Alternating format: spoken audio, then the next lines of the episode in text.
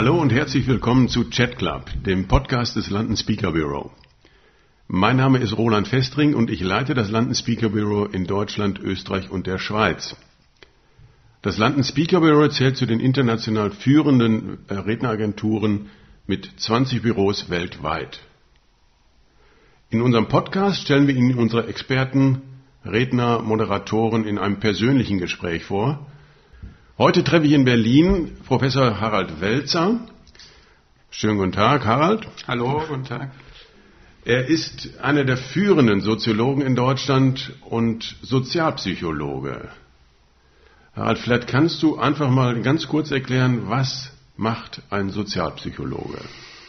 Also viele Sozialpsychologen rechnen ihr Leben lang äh, und messen Einstellungen und äh, beschäftigen sich viel mit Statistik. Ein Sozialpsychologe wie ich beschäftigt sich eigentlich mit einer zentralen Frage, nämlich wie ticken Leute und warum ticken sie so, wie sie ticken. Also um das mal zu illustrieren, ich habe mal vor 20 Jahren eine große Studie dazu gemacht, wieso werden Menschen zu Massenmördern. Äh, jetzt nicht individuell aus äh, sozusagen eigenem, eigenem Gusto, sondern im Rahmen von Kriegen, von totalitären Regimen und so. Weil die interessante Frage ist ja, wieso hat ein, eine Diktatur, wieso hat ein totalitärer Staat eigentlich die Leute, die er braucht, um andere zu drangsalieren? Also einer meiner Lehrer Henry Friedländer, Euthanasieforscher, der hat mal in einem Vortrag gesagt, er habe ähm, hunderte von Ausgaben deutscher Zeitungen aus den späten 1930er Jahren studiert, um die Stellenanzeige zu finden, Massenmörder gesucht. Hat er natürlich nicht gefunden, aber trotzdem gab es die zu Tausenden. Leute, die in den Konzentrationslagern, in den Vernichtungslagern gearbeitet haben, aber mehr noch diejenigen, die an den Erschießungsgräben sozusagen händisch Leute umgebracht haben. Und das waren alles Taxifahrer, äh, Installateure, also Leute mit einem Zivilberuf, die ein ganz normales Leben geführt haben und trotzdem werden die sowas. So, und das ist meine Frage, wie ticken die? Ja, warum tun die das? Und die klassische Antwort wäre, da was in der Kindheit schiefgegangen oder sowas. Und wenn man meine Perspektive anlegt, dann kann man sehen, was haben die eigentlich wahrgenommen? Wie haben die die Situation gedeutet, in der sie waren? Wie haben die verstanden, was von ihnen erwartet wird? Und wie haben die dann aktiv ihre Schlüsse daraus gezogen, die dann dazu geführt haben, auch so etwas zu tun? Und dass sie deshalb auch, weil sie das sozusagen für sich sinnhaft machen konnten, äh, gar keine spätere Störung ihrer Persönlichkeit gehabt, sondern die haben ja in der Nachkriegszeit genauso funktioniert wie vorher auch, obwohl sie eben zum Teil hunderte von, von wehrlosen Menschen oder sogar Kinder umgebracht haben. Und wie bist du auf dieses Thema gekommen? Weil da muss man ja auch erstmal als junger Mensch drauf kommen, damit beschäftige ich mich und äh, möglicherweise auch viele Jahre. Also, ja, Gibt es einen privaten Hintergrund aus der Familie, aus der Schule? Also oder? ich möchte das mal salomonisch beantworten. Ähm, es gibt da wahrscheinlich Hintergründe, die ich aber selber noch nicht aufgeklärt habe, hinreichend. Ähm, das habe ich mir mal vorgenommen, das zu tun. wenn es nicht mehr reine Forschung ist, sondern wenn es vielleicht tatsächlich ein persönliches Interesse ist. Und mich hat dieses Thema äh, deswegen immer beschäftigt, weil mir die Erklärungen, die man normalerweise herangezogen hat über Jahrzehnte hinweg, also entweder sind es die Hollywood-Nazis, die so auf die Welt gekommen sind mit dem festen Vorsatz, ich will andere umbringen, also so tauchen die ja in diesen Filmen auf, wofür es dann den Begriff des Schergen gibt, das sind die Schergen, ja, äh, das fand ich total unbefriedigend. Ich fand auch die psychoanalytischen ähm, Ansätze unbefriedigend, die eben sagen, na gut, da ist was in der Kindheit passiert. Ja, also Rudolf Höst, der Auschwitz-Kommandant, der kam halt aus einer Familie mit einem katholischen Vater und strenge religiöse Erziehung. Da muss deshalb muss da was irgendwie schiefgelaufen sein. Aber das hat mich überhaupt nicht befriedigt. Und ich habe mich dann zum Beispiel mal irgendwann mit dem Höst, dem Auschwitz-Kommandanten, beschäftigt Und der Höss ist eigentlich ein Ingenieur. Der hat, der hat ein großes Layout gemacht für eine Fabrik zur Vernichtung von Menschen. Das ist nichts anderes, ist ein Vernichtungslager. Ja. Und der geht da mit einer Art Ingenieurhaltung an das Ganze ran. Ja, dann hast du plötzlich eine ganz andere Ebene. Da musst du nicht mehr in die Kindheit gucken, sondern es ist sozusagen eine Art professioneller Überzeugung, dass man eine Aufgabe hat. Über den Sinn der Aufgabe macht man sich keine Gedanken, aber darüber, wie erfülle ich diese Aufgabe. So, dann hat man plötzlich was ganz Alltägliches, weil das machen unheimlich viele Leute. Also jemand, der ein Abgasfenster für ein, ein Dieselfahrzeug entwickelt, was dazu da ist, die Kunden und die, die, die Verkehrsbehörden zu betrügen, äh, denkt ja auch nicht über den Sinn der Aufgabe nach, sondern denkt darüber nach, wie löse ich die Aufgabe, die mir gestellt ist. So, und da hat man plötzlich ein völlig anderes Bild. Und solche Sachen haben mich irre interessiert. Also man könnte eigentlich sagen, mich hat immer ähm, ich habe immer einen Forschungsanlass gesehen, wenn mich andere Antworten nicht befriedigt haben, wenn mir die zu blöde waren oder zu einfach oder zu, zu wenig überzeugend. Aber das, das individuelle oder die individuelle Überzeugung ist ja dann nicht das entscheidende Kriterium, sondern die Auswirkungen schlussendlich auf die Gesellschaft, weil es gab ja nicht einen oder zwei, sondern es gab ja unheimlich viele von und viele wissen das gar nicht mehr, dass sozusagen der Nachbar in den 70er Jahren im Zweifel oder in den 60er Jahren dass er ein Massenmörder war. Also das sind ja wahrscheinlich die Dinge, mit denen du dich dann da auch beschäftigt hast. Naja, gut, also ein, mein, mein wichtigstes Vorbild, Roy Hilberg, der, der wichtigste Forscher in dieser Richtung, hat immer gesagt, in Deutschland ist der Holocaust Familiengeschichte. Punkt.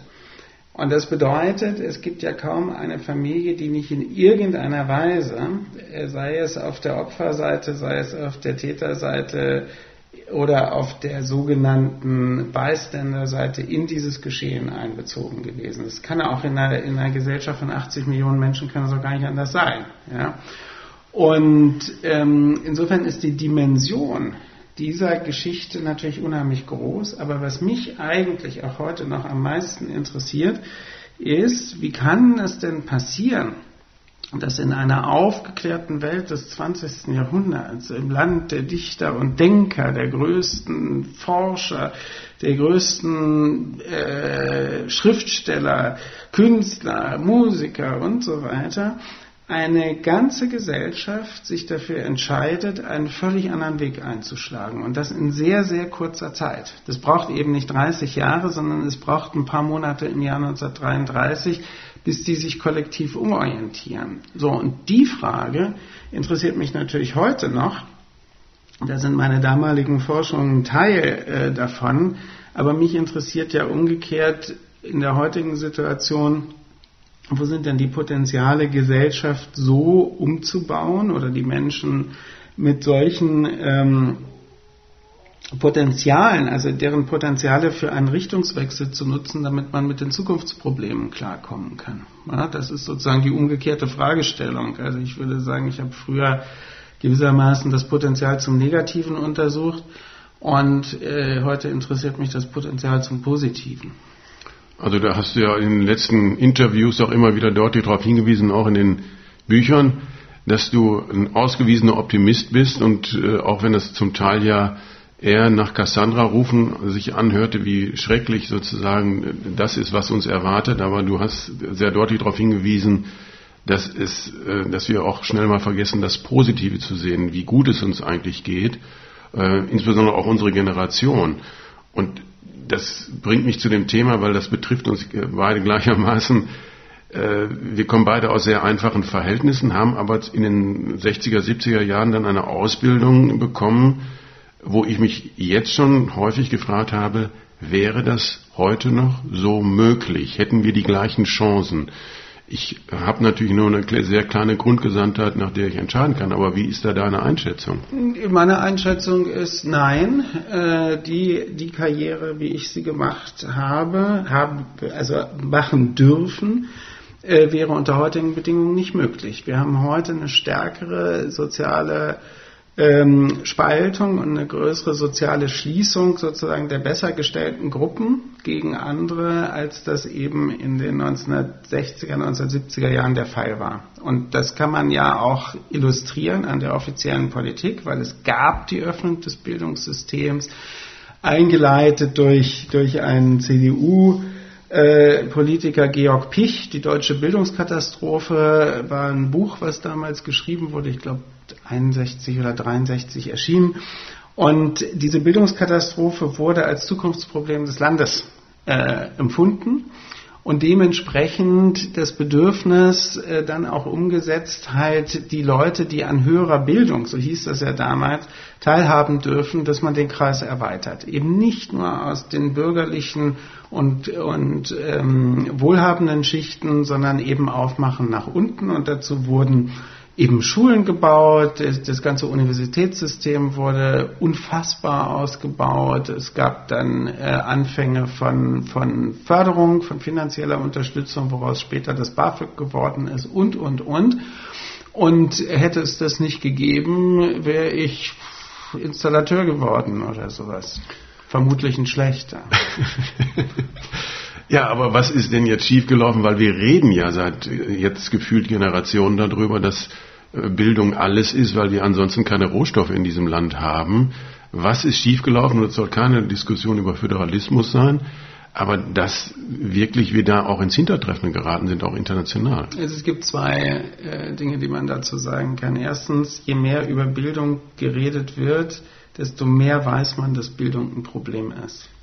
Genauso, je mehr über Innovation geredet wird, desto mehr weiß man, dass hier nichts mit Innovation ist. Hier passiert nichts. Ja? Also Leute reden immer über das, was sie nicht haben. Über das, was selbstverständlich da ist, darüber muss man nicht sprechen, weil das einfach Teil. Deshalb sind auch Sonntagsreden, haben dann viel mit Würde, Respekt, bla bla bla zu tun. Warum? Weil das nicht Selbstverständliches ist. Das heißt, paradoxerweise sprechen eigentlich immer alle über ihre Defizite, indem sie das Gegenteil behaupten. Ja, und wenn ein Herr Altmaier die Mitteilung macht, dass die deutsche Wirtschaft unfassbar innovativ sei, dann tut er das deswegen, weil unsere Innovationsgeschwindigkeit im Vergleich zu, sagen wir mal, den 1920er Jahren extrem gering ist. Es passiert ja nichts. Also wir reden ja heute als unfassbaren industriepolitischen Erfolg, äh, äh, dass, dass eine Autofabrik gebaut wird. ich meine, es ist ja unfassbar. Ja? Wir schreiben ja nicht 1921, sondern 2021 und das ist das Dollste eine Autofabrik. Das zeigt ja einiges an. Also, zu der Frage zurück. Bildung wird ja nicht ernst genommen. Ähm, selbstverständlich ist es so, dass eine moderne Gesellschaft ohne ein, ein äh, ausgebautes und gut funktionierendes Bildungssystem tatsächlich nicht zukunftsfähig ist. Äh, in Deutschland ist aber genau dieser Bereich radikal vernachlässigt worden. Und zwar nicht nur in der Hinsicht, dass man die Ungleichheit von Bildungschancen sehenden Auges hat schlechter werden lassen, die ganze Zeit. Also wir haben heute eben das kannst du empirisch abbilden. Du hast jetzt heute dadurch, dass die Abitursjahrgänge viel größer geworden sind, also Anteil derjenigen, die aufs Gymnasium gehen und Abitur machen, ist relativ an den jeweiligen Jahrgängen viel größer geworden, als es früher der Fall gewesen ist. Das ist Ergebnis der Bildungsexpansion der 1960er, 70er Jahre. Aber wenn die Karriereschritte dann weitergehen, also Studium aufnehmen, wird es schon weniger der Anteil von Arbeiterkindern. Diejenigen, die ein Studium erfolgreich abschließen, sind wiederum weniger, weil viele steigen dann eher aus.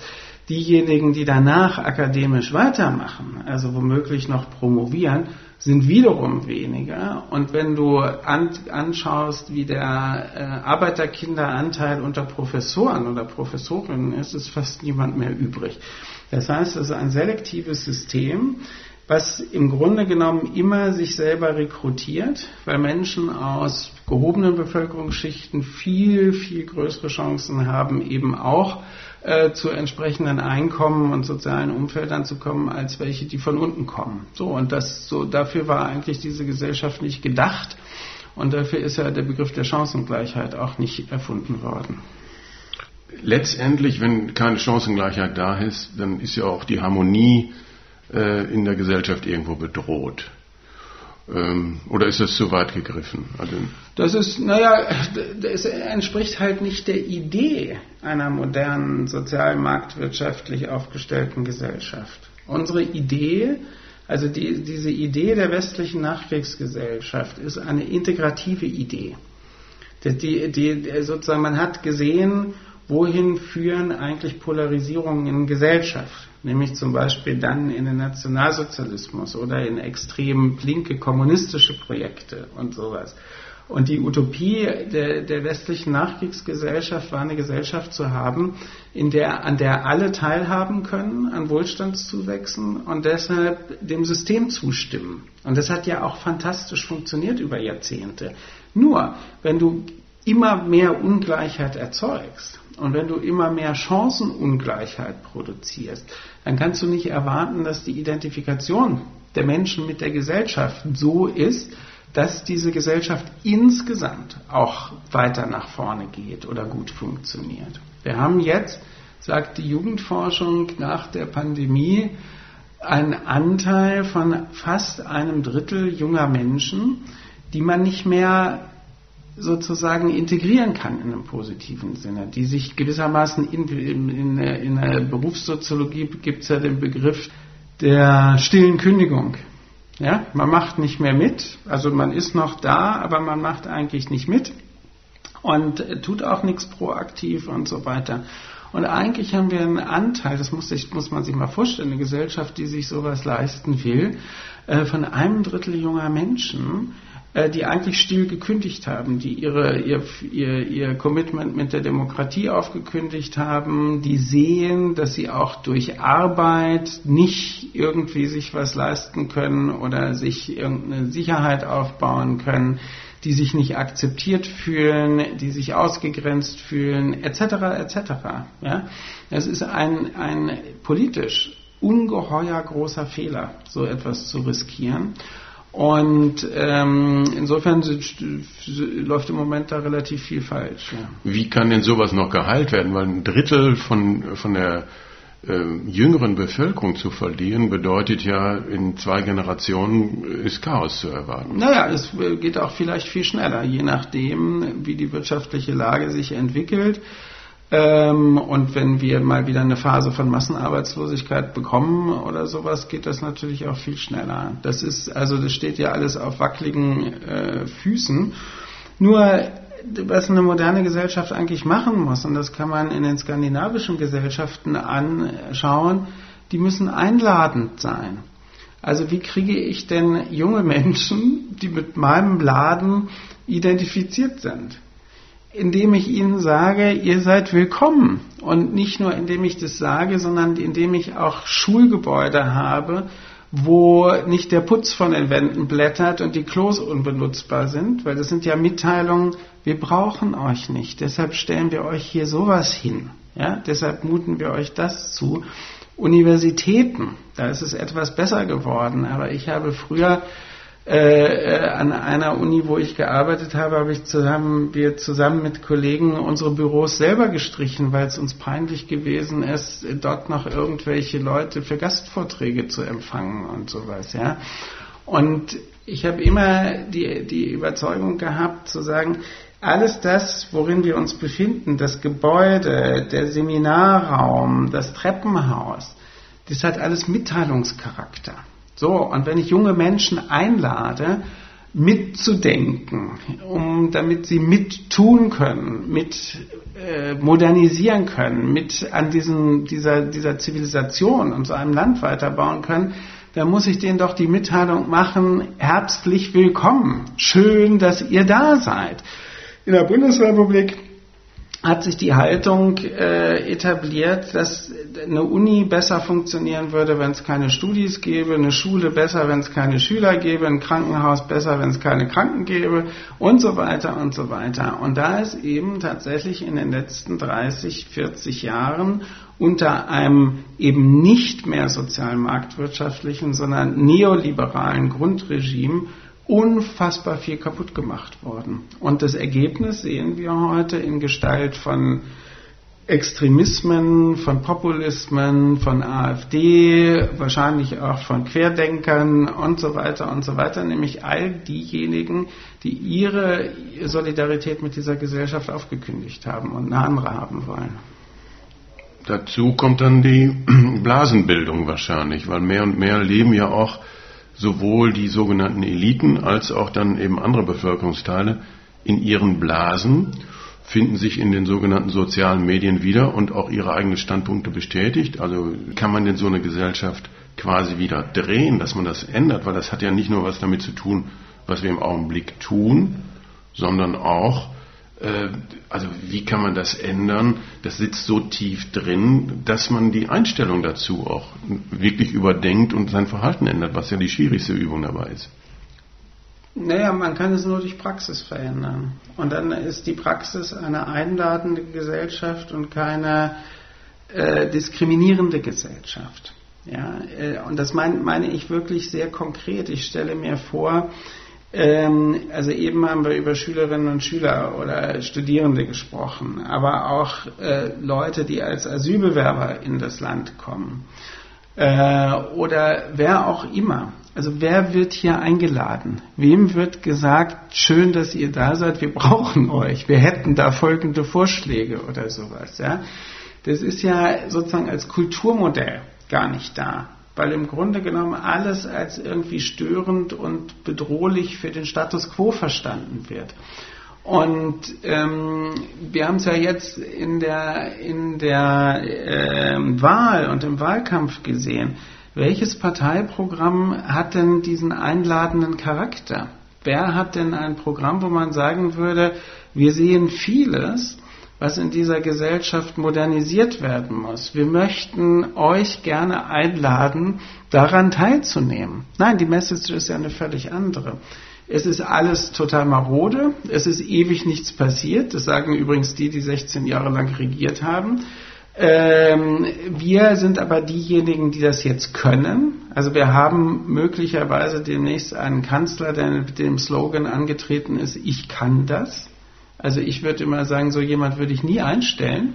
Ja, wenn jemand sowas in, zu mir im Bewerbungsgespräch sagt, dann würde ich sagen, das habe ich zu beurteilen, ob sie das können und nicht sie. Ja? Aber da sieht man, dass diese Idee, äh, die reden ja jetzt von Demut und dem Land dienen, ja, aber dass diese Idee, die ist überhaupt nicht mehr in der DNA, sondern die halten sich irgendwie für Macher, teilweise in grandioser Selbsttäuschung, ja, und denken gar nicht daran, dass sie nur etwas sein können, wenn es ihnen gelingt, intelligente, motivierte, begabte, ähm, wollende junge Menschen irgendwie, um sich zu versammeln, mit denen sie gemeinsam etwas machen können. Wenn man das nicht macht und darauf verzichtet, passiert genau das, was jetzt zu verzeichnen ist. Keiner weiß mehr, wo der ganze Laden hin soll. Gebacken kriegen sie nicht allzu viel. Ja, ich karikiere jetzt ein wenig, aber ich meine, wir haben jetzt zum Beispiel, das finde ich unfassbar, unfassbar. In der Landeshauptstadt, eines der modernsten, reichsten Länder der Welt, sind sie nicht mal mehr in der Lage, eine demokratische Wahl vom, vom, vom Verfahren her korrekt zu organisieren, sodass die OSZE eigentlich kommen muss und immer erklären muss, wie geht es eigentlich hier. Ja? Und das ist ja, man neigt ja dazu, das zu karikieren und das für was Lächerliches zu halten, für eine Kleinigkeit, über das man Witze machen kann. Aber im Grunde genommen ist es unfassbar, dass nicht einmal mehr in den zuständigen Administrationen das, das Bewusstsein da ist, dass das die Kernhandlung, sozusagen die heilige Handlung in einer repräsentativen Demokratie ist, dass man wählen kann. Dass sie nicht mal in der Lage sind, hinreichend Stimmzettel zu verfügen, in der Hauptstadt. Ja?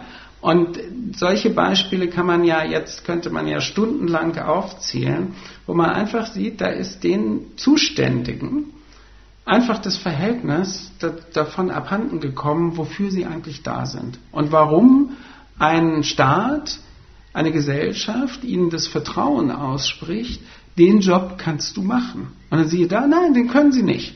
Da haben die aber gar kein Problem damit, weil Hinterher wird ja gesagt, ja, da war jetzt irgendwie Herr Krawut geschuld. Aber es gibt ja keine, keine Verantwortungskultur, wo jemand sagen würde, ja, tut mir leid, habe ich jetzt Scheiße gebaut. Aber also wie frustrierend ist das denn für dich, der ziemlich genau analysiert, was ist in dieser Gesellschaft los? Also nicht nur sozusagen, äh, also über alles einfach mal sagen, ist alles Mist, sondern das tust du ja nicht, sondern du hast ja Einblick, du kannst die einzelnen Punkte runterdeklinieren, begründen, du sprichst mit einflussreichen Leuten, du siehst, passieren tut aber nicht wahnsinnig viel. Ich weiß, wenn ich in 30 Jahren noch lebe, dann habe ich das alles euch schon vorhergesagt. Wie frustrierend ist das für dich? Ach, das ist nicht so frustrierend. Also man muss, das ist ja immer auch ein bisschen, hängt ja von den Zeitereignissen ab. Also ich finde sowas wie jetzt dieses, diese Wahl, diesen Wahlkampf und dann noch als Sahnehäubchen dieses Versagen hier in Berlin, das finde ich schon sehr frustrierend. Äh, wenn ich auf der anderen Seite mit Menschen zu tun habe, die fantastische junge Unternehmen aufbauen oder eine Genossenschaft gründen oder ein Wohnprojekt machen oder keine Ahnung, irgendein soziales Projekt machen oder als Studis total tolle Ideen entwickeln. Oder wenn ich Talkshows mir angucke und sehe dort 17-jährige Schülerinnen, die rhetorisch einem gestandenen Minister überlegen sind, dann denke ich, wow, cool das ist ja doch nicht so schlecht. Also es ist nicht, da ist ja doch auch Fortschritt in der Sache drin. Ja, äh, und der äußert sich an vielen Stellen. Und dann denke ich halt, gut, dann ist es ja meine Aufgabe, diese positiven Potenziale so zu unterstützen, wie ich es halt kann, mit meinen Mitteln. Und das würde ich ja nicht tun, wenn ich die ganze Zeit irgendwie pessimistisch wäre und arroganterweise sagen würde, es ist ja alles schlecht. Und tatsächlich ist ja auch nicht alles schlecht. Also wir haben natürlich im internationalen Vergleich hervorragend funktionierende Krankenhäuser. Da soll keiner erzählen, dass das deutsche Gesundheitssystem schlecht ist. Es hat nur Glück gehabt, dass es nicht komplett kaputt gespart worden ist äh, von, von allen liberalen Nachplauderern. Ich meine, die Bertelsmann Stiftung hat noch kurz vor der Pandemie eine Studie vorgelegt, dass wir die Hälfte der Krankenhäuser schließen müssen Wäre schön gewesen, glaube ich, in der Situation der Pandemie. Ähm, und da gibt es viele Dinge, die eigentlich sehr, sehr gut sind, aber wie wir in der Pandemie auch äh, gesehen haben, so auf Kante genäht, so runtergespart sind, dass es am Ende nur noch funktioniert, weil es Menschen gibt, die sich selbst ausbeuten.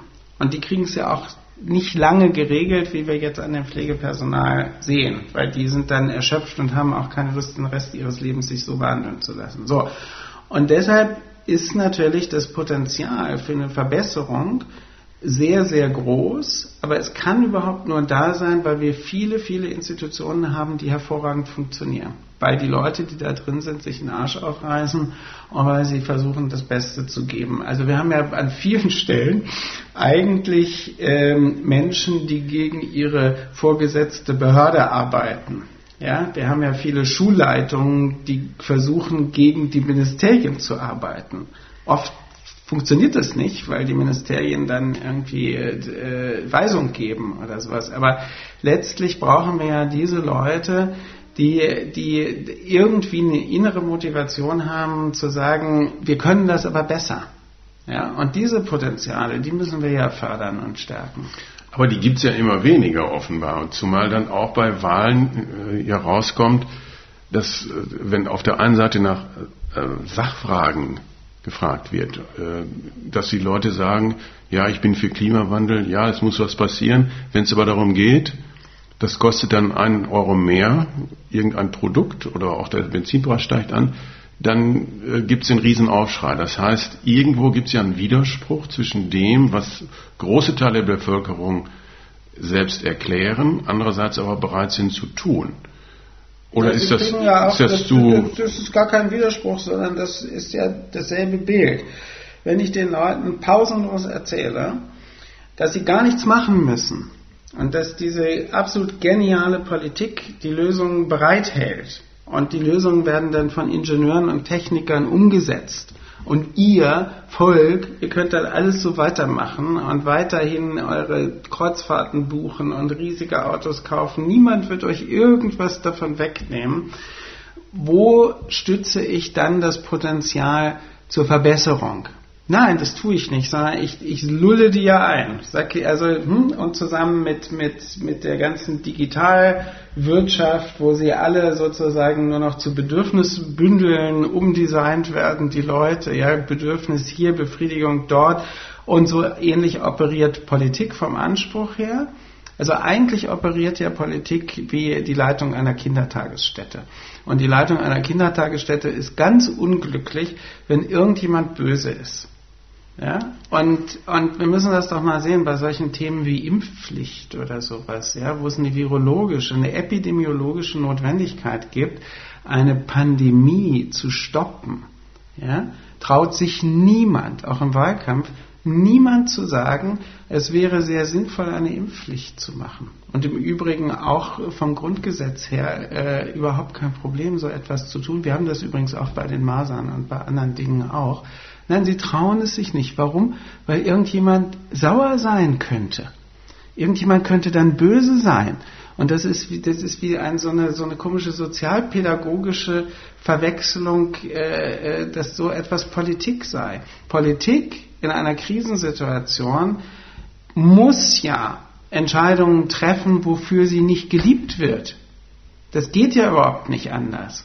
Aber sie versuchen, wir haben das ja bei dieser Ministerpräsidenten-Soap gesehen, die uns ja anderthalb Jahre lang beschäftigt hat, sie versuchen halt, dazu lavieren, keine Entscheidungen zu treffen, von allen gemocht zu werden, niemandem irgendwie weh zu tun, am besten nicht mal irgendwelchen Querdenkern, die dezidierte Demokratie und Staatsfeinde sind. Warum soll man denn solchen Menschen entgegenkommen? Das möchte ich echt mal wissen. Ja, aber das ist sozusagen überhaupt keine Haltung die ein Selbstverständnis spiegelt, wo man sagt, ich habe als Angehöriger eines Ministeriums oder gar einer Bundesregierung ähm, die Verantwortung sozusagen auf Kredit bekommen, dass ich sozusagen entscheidungsbefugt bin, bestimmte Sachen hier einzuleiten, Gesetzesvorhaben, Verordnungen, was auch immer. Ja?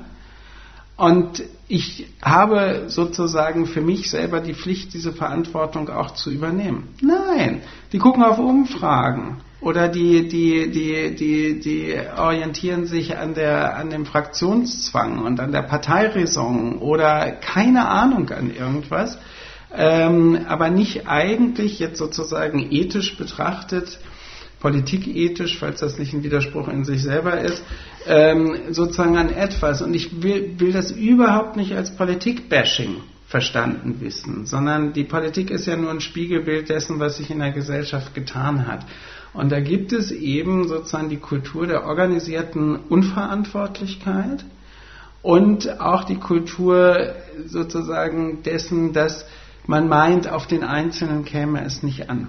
Und beides ist total falsch. Und beides ist verhängnisvoll, weil moderne Demokratien leben davon, dass Menschen sich als verantwortlich für diese Demokratie begreifen und verstehen und entsprechend handeln. Mit lauter passiven äh, Bedürfnisempfängern äh, äh, kannst, kannst du keine moderne Demokratie machen.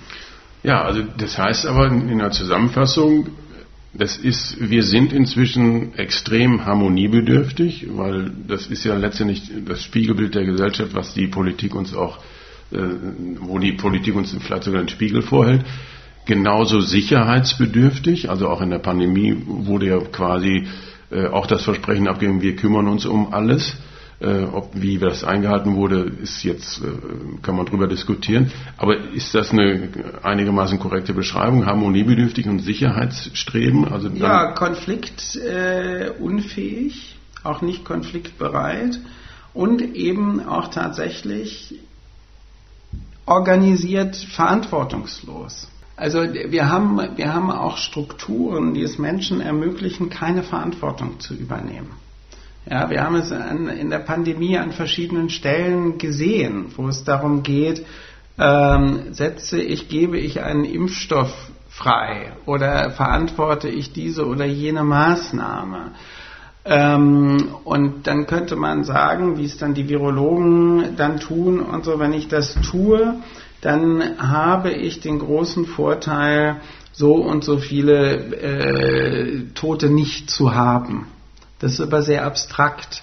Wenn ich aber einen Impfstoff freigebe und dann vielleicht dabei neun Menschen äh, äh, durch die Anwendung irgendwie sterben und ich habe als Gesundheitsminister oder zuständiger Mensch in dem Ministerium das freigegeben, dann äh, habe ich Angst, dass mir diese neun Toten aufs Konto geschrieben werden. Während die nicht identifizierbaren 5000 Tote, die durch Nichtanwendung ähm, resultieren, mir ja nicht zugeschrieben werden. Und das etabliert bestimmte Entscheidungsstrukturen, nämlich für nichts haftbar gemacht zu werden, was konkret sein kann. Nehmen wir als anderes Beispiel horrende, horrende. Ich glaube, ich weiß nicht, wir ja nicht Vergangenheit idealisieren, aber dieser Abzug aus Afghanistan, der wirklich ganz konkret zur Folge hat, dass 40.000 Menschen also 10.000 plus ihre Angehörige, die für die, für die Bundeswehr gearbeitet haben und für die deutsche Administration, dass die im Stich gelassen werden, das heißt ihr Leben verlieren können, in Folterkellern enden können, äh, deren Leben zerstört ist, die keine Perspektive mehr haben können oder sonst was, dass man die sehenden Auges unnötigerweise über die Klinge springen lässt. Und der zuständige Minister kein einziges Wort über sein persönliches Versagen fallen lässt. Stattdessen unter hohen CO2-Aufwendungen pseudomäßig, nachdem die, das Kind in den Brunnen gefallen ist, sich in den Regierungsflieger setzt, nach Usbekistan und Pakistan fliegt und so tut, als gäbe es irgendetwas zu verhandeln, damit man diese Menschen noch rauskriegt, nachdem man es vorher versaut hat. Und das sind so Sachen von organisierter Verantwortungslosigkeit. Und es wird aber auch nicht skandalisiert. Ich hätte gerne mal einen politischen Kommentar zu dieser Reise nach den sozusagen weit unter den Möglichkeiten bleibenden Evakuierungen. Ja? Da, da fliegt der dann los und macht eine Art, gab es mal früher einen Begriff dafür, so eine Art Pseudodiplomatie. Ja? Und, und das ist doch alles absurd, was einem da vorgeführt wird, nur um von dem eigenen Versagen abzulenken. Das macht mich moralisch marode, sowas. Ja? Und auch der Mann kommt nicht auf die Idee zu sagen, tut, tut mir leid, das habe ich echt nicht gebracht, also trete ich zurück. Also das ist natürlich ein, ein Thema, das äh, haben wir an anderer Stelle auch schon mal erörtert, gerade mit, den, mit der Verantwortung zu übernehmen. Ähm, aber wir werden ja, du hast das vorhin genannt, eingelullt in bestimmte äh, Verhaltensweisen. Wir werden, uns wird eine Sicherheit vorgegaukelt, die gar nicht da ist. Aber was ist davon dann die Perspektive für die Gesellschaft? Weil das ist ja auf so vielen Ebenen zu erkennen, dass, äh, dass wir selber auch die Augen verschließen. Wo kommen unsere Jeans her? Wo kommen unsere Schuhe her? Und unter welchen Bedingungen arbeiten die Leute da? Äh, wichtiger ist uns, dass wir die für 1,98 kaufen, die T-Shirts. Äh, und, also, und ich spreche dafür große Ladenketten, die einen Haufen Geld damit machen. Aber man braucht ja gar nicht so viel Fantasie äh, zu überlegen, unter welchen Bedingungen und, und unter welchen Lohnbedingungen, also Entlohnbedingungen, sind diese Gegenstände auch hergestellt worden. Äh, ist das jetzt einfach, rennen wir da alle nur noch blind in eine Richtung und sagen, was wir nicht sehen, das interessiert uns nicht? Ja, das Wir ist ja falsch. Also an der Stelle, wo du das als Selbstbeschreibung machen würdest, sagen würdest, ich kaufe bei Primark meine Unterhosen, falls es da Unterhosen gibt, weiß ich nicht, ja, oder in, bei irgendeiner Billigkette. Und mir sind die, die, die äh, Frauen und Kinder, die das hergestellt haben, egal. Mir sind auch die Pestizide egal, mir sind die Arbeitsbedingungen egal. Ich finde es gut, dass ich hier, was weiß ich, ein komplettes Outfit für 25 Euro kriege. Wenn du das sagen würdest, dann würde ich sagen, ja, spinnst du denn? Und wir könnten in eine Auseinandersetzung gehen. Dieses Wir sagt ja nichts. Das Wir sagt eben nichts. Es sagt nicht konkret, es gibt einen so und so großen Prozentsatz der Leute, denen man an ihrem Handeln ablesen kann, dass ihnen das egal ist. Wir sprechen jetzt nicht über diejenigen, die sich wirklich nichts anderes leisten können. Okay? Das ist noch eine andere Frage. Und ansonsten ist diese Rhetorik des Wir eine Vernebelungsrhetorik. Die Leute machen konkret etwas. Und man muss sich konkret in der Lage sehen, das auch zu legitimieren, wenn man gefragt wird. So, und da kommen ja schon ganz andere Schwierigkeiten. Ich würde bei vielen, was dann öffentlich immer gesagt wird, wir machen und wir wissen nicht und wir handeln anders, als wir es wissen. Ich nehme mich von diesem Wir aus. Ich bin überhaupt nicht inkludiert in dieses Wir, weil ich versuche, unzulänglich und nicht ausreichend, aber doch da, wo ich es machen kann, Dinge anders zu machen. Und das kann man von allen anderen auch erwarten. Dieses Wir ist ja ein Entschuldigungsplural. Ja? Das heißt, also jetzt, um das auch konkret zu machen, wie hältst du es mit dem Fliegen? Ja, ich halte es mit dem Fliegen so, dass ich nicht der totale Puritaner bin, äh, sondern eine Güterabwägung mache und sage, wenn ich das zeitlich nicht gebacken kriege, äh, nicht zu fliegen, dann nehme ich den Flieger. Das ist am Ende auch eine gesundheitliche Frage. Wie viel Zeit kann man für komplizierte Reisen mit der Deutschen Bahn aufwenden, die ein unfassbar schlecht geführtes Unternehmen ist? Ähm, was sozusagen auch eine Abteilung zur Kundenschikane offenbar unterhält in Berlin. Ich müsste das verifizieren, aber ich bin eigentlich sicher, weil so viel Schändlichkeiten gegenüber Kunden kann man sich gar nicht, die können gar nicht passieren, da muss jemand sich die ausgedacht haben. Also lange Rede, kurzer Sinn. Ich fahre manchmal mit dem Auto, ich fliege manchmal, ich benutze auch manchmal ein Taxi, aber wenn es anders geht, tue ich das nicht. Und erlebe das natürlich auch als höchst angenehm, wenn es denn funktioniert, das nicht zu tun. Und dasselbe gilt für Fragen des Konsums. Also ich habe meinen Konsum, glaube ich, gegenüber vor, sagen wir, 15 Jahren wirklich radikal nach unten gefahren, weil ich gemerkt habe, ich brauche einfach nicht ständig irgendwelches Zeugs neu. Äh, dann das, was man kauft, äh, kann, man, kann man dann bewusster äh, auch auswählen hinsichtlich der Qualität und so weiter. Äh, habe meinen Wohnraum verkleinert und sowas und alle diese Elemente haben für mich überhaupt keine Lebensqualität oder Komforteinbuße, ganz im Gegenteil. Also die klassische Erfahrung ist ja, je weniger Zeugs man hat, umso weniger muss man sich drum kümmern. Also wenn man ein Auto, ein Motorrad und ein Boot und eine Wohnung und am besten noch ein Ferienhaus hat, hat man schon fast eine 40-Stunden-Woche sich nur um diesen Kram zu kümmern. Ja? da ist was dran, ja. Ja, und, und das kann man vermeiden. Und dann ist es aber kein, kein mönchisches, oh, ich bin ganz toll und mache das, weil ich die Welt rette, sondern es ist etwas, wo man sagt, ich muss mich doch nicht dümmer machen, als ich bin.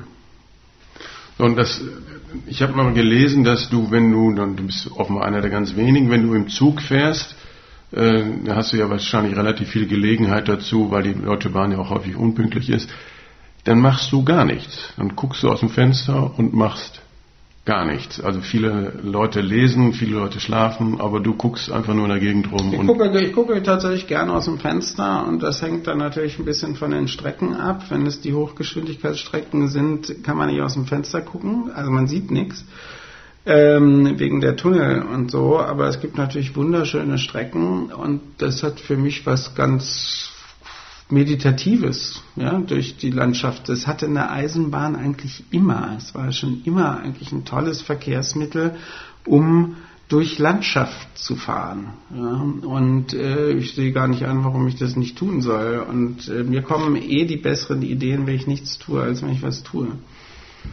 Und jetzt hast du aktuell ein Buch geschrieben, äh, hast dich dem Thema unter anderem Aufhören gewidmet und äh, hast einen äh, ja, willst einen Nachruf auf dich selbst schreiben, respektive rufst dazu auf. Äh, was hat es damit auf sich? Naja, also dieser Titel Nachruf auf mich selbst ist natürlich ein sehr narzisstischer oder sehr koketter Titel. Und der Inhalt eines Nachrufes, wie ich ihn dort unter anderem schreibe, ganz am Ende des Buches, ist ja kein Nachruf auf ein gelebtes Leben, das sollen irgendwelche anderen Leute tun. Das ist sozusagen nicht angesagt, dass man selber sagt, er war ja unfassbar toll oder was weiß ich, sondern es ist ein Nachruf auf das zulebende Leben. Also mit der Fragestellung, wer will ich gewesen sein? Was hätte ich denn gerne, was in meinem Nachruf drinsteht? So, und wenn ich da in dem Fall, ich habe jetzt 15 Punkte in diesem Buch, äh, was ich gerne über mich lesen würde in einem Nachruf. Und das ist interessant, weil das liegt im Grunde genommen so eine Art, ja, so eine Art Matrix oder so ein Index, ja, wo man vielleicht drei Jahre später reinguckt und sagt, oh Scheiße, du wolltest doch eigentlich was ganz anderes. Ja? Und ich habe es sogar ganz konkret gemerkt, also wie gesagt, das ist nur der Schlussteil dieses Buches, das ist jetzt in dem Buch, gibt es noch andere Aspekte, aber ich habe jetzt die interessant, das interessante Erlebnis gehabt, dass ich dieses Buch selber auch als Hörbuch eingesprochen habe. Und da musste ich zwangsläufig dann dieses Schlusskapitel auch einsprechen mit den 15 Punkten, von denen ich gerne möchte, dass ich so gelebt habe, wie es da steht. Und schon bei dem, ich habe dann einen Punkt, ich möchte gerne, dass in meinem Nachruf steht, der konnte gut Zeit verschwenden. Äh, was ich ein hehres Vorhaben finde. Ja? Ähm, dann habe ich gemerkt, als ich das vorgelesen habe, Moment, du bist schon wieder auf dem besten Weg. Ja? Herbst ist dann die Vortragssaison und die Corona-Pandemie lässt ein wenig locker und du hast tausend Termine und reist schon wieder von Pontius nach Pilatus und sowas und hast aufgehört, äh, diesem Vorsatz zu folgen. Ja? Das heißt, der Blick in diesen Nachruf schon zwei Monate später oder drei Monate später hatte sofort ein korrigierendes Moment. Also man, ja, weil wir floaten ja mit der sich mit der vergehenden Zeit und den sich verändernden Umständen surfen wir ja immer mit und merken eigentlich nicht, dass wir längst nicht mehr an der Stelle sind, an der wir eigentlich sein wollten, was wir uns mal vorgenommen hatten. Und das ist der Zweck der Übung, einen Nachruf auf sich selbst zu schreiben. Ja, sehr gut. Also zum Schluss, und da gibt es jetzt kein Entrinnen, zum Schluss möchte ich gerne wissen, ähm, so jemand wie du, der fehlt doch in der Politik. So jemand wie du, der die, die, die, die Gesellschaft versteht und auch erklären kann, und versteht ist ein großes Wort, aber erklären kann und auch die einzelnen Details und Facetten äh, erklären kann. Warum gehst du nicht in die Politik? Ich bin dafür nicht geeignet. Äh, und zwar deswegen, weil ich glaube, dass ich sehr stark polarisiere, also nicht, ähm, nicht sozusagen eine mittlere Zustimmung bekommen kann, äh, sondern entweder finden Leute das gut, was ich sage, oder sie finden es furchtbar, was ich sage. Sie finden auch meine Person irgendwie gut oder sie finden sie furchtbar. Und insofern wäre ich in der Politik extrem erfolglos weil ähm, worin ja erfolgreiches politisches Behandeln steht, ist ja Zustimmungsfähigkeit. Und zwar sozusagen mehrheitsfähige Zustimmungsfähigkeit. Die könnte ich nie erreichen. Und insofern bin ich da viel am Platz. Ich könnte sie ja auch nicht strategisch erzeugen, indem ich dann sage, oh, jetzt verändere ich mich und äh, mache Sonntagsreden und sagen, also ja, es ist, also wir betrachten dieses Wahlergebnis mit wirklich großer Demut. Und äh, selbstverständlich ist es so, dass man als Angehöriger von äh, einer demokratischen Partei mit den anderen redet. Das ist gute politische Praxis, wie wir sie haben. Und ich bin mir der Verantwortung durchaus bewusst und ich denke, wir sind jetzt auf einem guten Weg. Das ist nicht das Storytelling, zu dem ich in der Lage bin. Also zu dieser Erfolgslosigkeit wollen wir nicht beitragen. Ja. vielen, vielen Dank, Harald Welzer, für dieses Gespräch. Und in zwei Wochen spreche ich mit Norbert Lammert, dem Bundestagspräsidenten AD. Und äh, wenn Sie den Podcast abonnieren wollen, können Sie das machen über Spotify, Deezer oder über Ihre Lieblingsplattform. Mein Name ist Roland Festring und ich freue mich auf Sie in zwei Wochen. Bis dann, tschüss.